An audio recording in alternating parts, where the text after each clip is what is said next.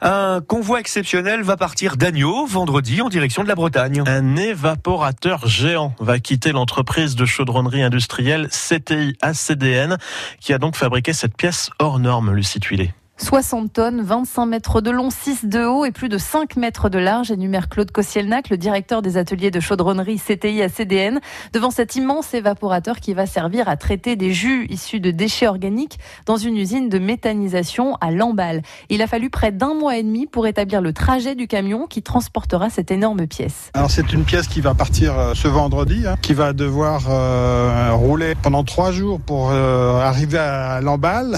Donc c'est quelque chose euh, d'impressionnant, à la limite du transportable, complètement. Une pièce exceptionnelle par sa taille, mais assez classique dans son principe pour l'entreprise agnolaise, propriété du groupe Manoir, qui fabrique ou rénove régulièrement des évaporateurs comme celui-ci. Elle crée des pièces uniques, sur mesure, en inox, aluminium ou acier peint pour des industriels, et le panel des clients est très large. Nous travaillons actuellement sur des unités de traitement d'eau pour la Côte d'Ivoire, par exemple, hein, euh, qui vont permettre d'assainir en fait ces villes euh, de leurs eaux usées, par exemple. Hein. Nous faisons des tours de séchage pour euh, faire du lait en poudre. Nous avons aussi des malaxeurs pour la fabrication euh, de saucisses. euh. L'agroalimentaire représente à peu près 40% de l'activité, mais il y a aussi la chimie, le traitement des eaux, l'industrie pétrolière. Dans l'atelier également des lyophilisateurs qui serviront à la fabrication de vaccins à Taïwan ou encore des filtres de piscines municipales.